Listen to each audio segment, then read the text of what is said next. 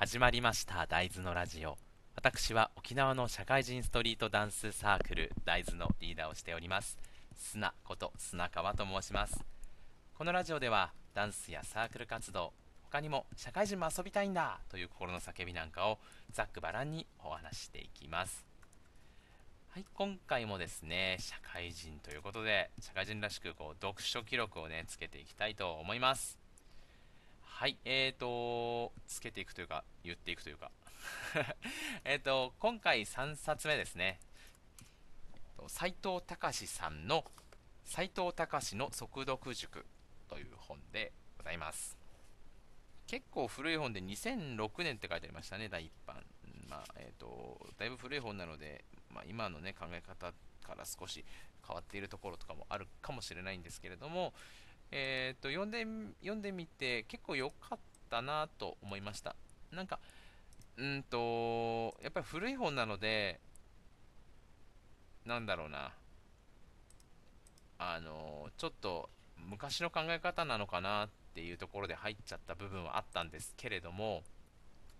そんなこともなく割とあそうなんだっていうもう結構こんな前からこんな感じで言われていたことをやっぱり本を読まないと全然出会うことがなかったんだなっていう感じだったんですけど、えー、っと1冊目と2冊目、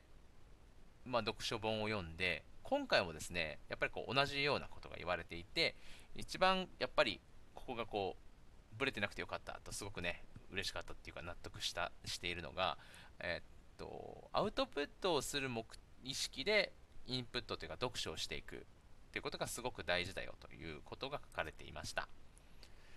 で、えっと、1冊目に関しては読書ノートを作るつもりで、まあ、いわゆるこう読書ノートを作るということがアウトプットになるので、つもりで、えっと、本を読むことで理解力が上がりますよというような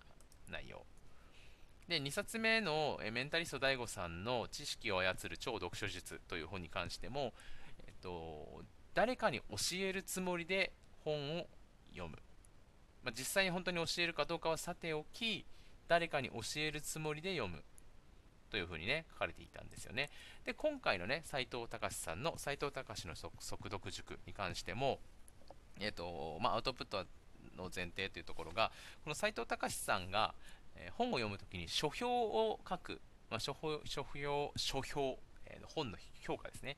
を書くっていうようなつもりで本を読む読んでいるということが書いてあったんですよ。えーと、実際に書くわけではない依頼があるかないかということではなくて、えーと、そのつもりで書くことで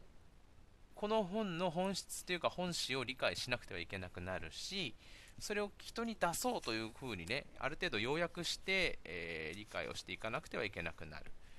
ということはつまり読んでいる間にすでに内容を理解しようという頭がね働いているということなんですよね。っていうことが今までこう3冊読んでみてどれにたどれに、えー、どの本を見ても共通して書かれていることだったのでやっぱりこう読書というものはね、えーと、ただただうちうちにこうぐっと入れていくというわけではなくて人に出していくということでその内容の本質に触れることができるんだなということを、えー学びましたというか、まあ、心底理解しましたというか、なんていうんですかね、まあ、そういう感じです。はい。でですね、まあ、それはまあどこにも書いてあったんですけど、ちょっと面白かったというか、まあ、順番が自分があれなんで自分が悪かったんですけど、あのもともとその1個前に読んでた本のメンタリスト DAIGO さんの超読書術の本に速読も多読もあと選書という本を選ぶ選書というものも嘘だって書かれててでその後にね速読塾の本を読んでしまっている自分もどうかと思うんですけど、えー、まこの本には速読塾というぐらいなのでもちろん速読はできた方がいいと書かれているしあと多読本はたくさん読んだ方がいいよって書かれてるんですよね。もうなんか結構序盤に。なのでうわーと思って順番間違えたみたいな。まあと別に、えーと、全然読んでなかった人間ではあるのでその多読というものが一体どれくらいの量なんだろうっていうのはちょっと甚だ疑問なんですよね。僕からしたら多分 2, 2冊も3冊でも多読なんですけどなんかこの人たちからすると多分何十冊の話してるんだろうなと思うんですよね。何十何百っていう。だからまあなんかその多読っていうところにたどり着いてもいないのでまだぶれようがないんですけどあの速読に関してもねやっぱり本を早く読めた方がいいよねって話なんですよ。だっていっぱい読めるから。だから速読できれば多読にもなるしみたいな。そういう考え方だったんですけど。でも本を読んでみるとえー、っといわゆるこうざーっとバラバラページをめくってとにかく、えー、っと文字をね斜め読みして追いかけていってざっくりとしたストーリーは分かってました。みたいな感じ。というよりはえー、っとキーワードとあと要点ベースで、えー、大事なところはしっかり読む。じゃないところを、えー、っと読み飛ばせる力というか、まあ、それで結果的に本は早く読み終わるし内容は早く理解できるので速読になると。でそういうことを続けていくことでたくさんの本が読めるようになって多読になる。っていうような感覚だったのでまあ2冊目に読んだ超読書術と言ってることがそこまで変わらないっあまりに真逆の意見だったのに言ってることがそこまで変わらなかったっていうのがちょっと面白かったんですよね。だから本って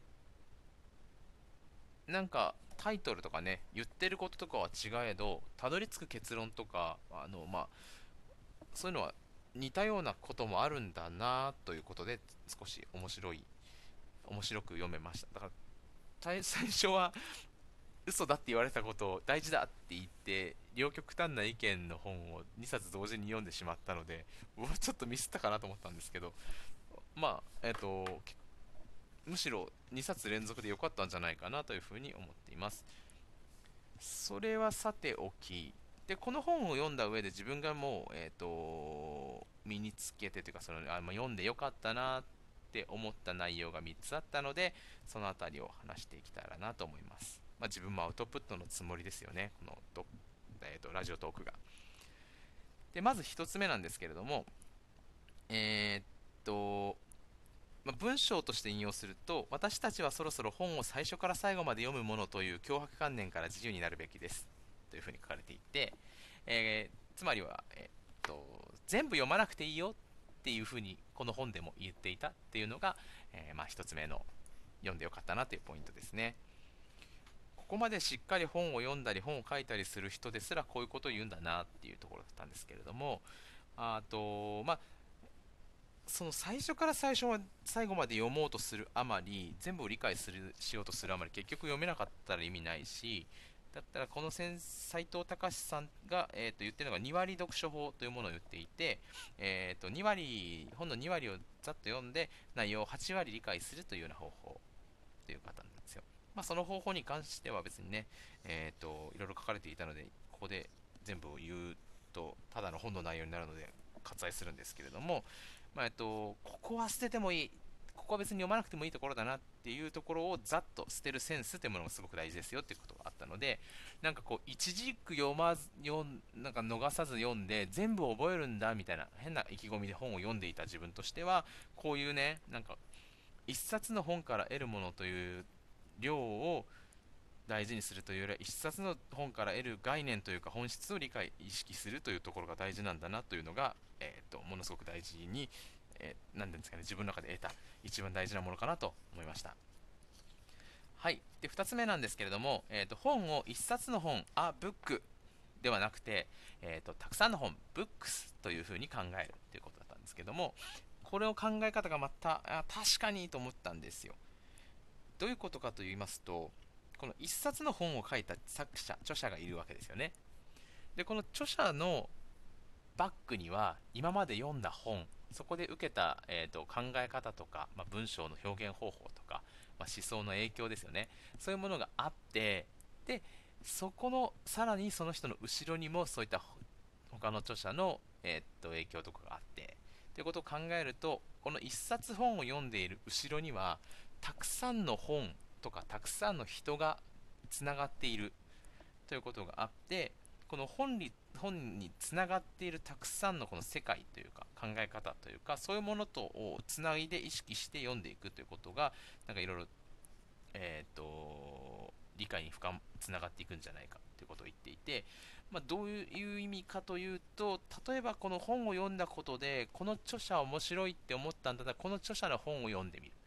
そうするとこの著者の考え方とか書き方みたいなもののなんかこう流れがあってじゃあその人がなんか例えば紹介している本とかを読んでみる。っていうのをいろいろつながっていく風になってきてで今は僕はそんなつながるほど読んではないのであれなんですけれどもやっぱりこの人の本分かりやすいなって思っているものを読んだりとか逆に全然わかんないって思った人のものを読んでみると違和感からくるなんかあの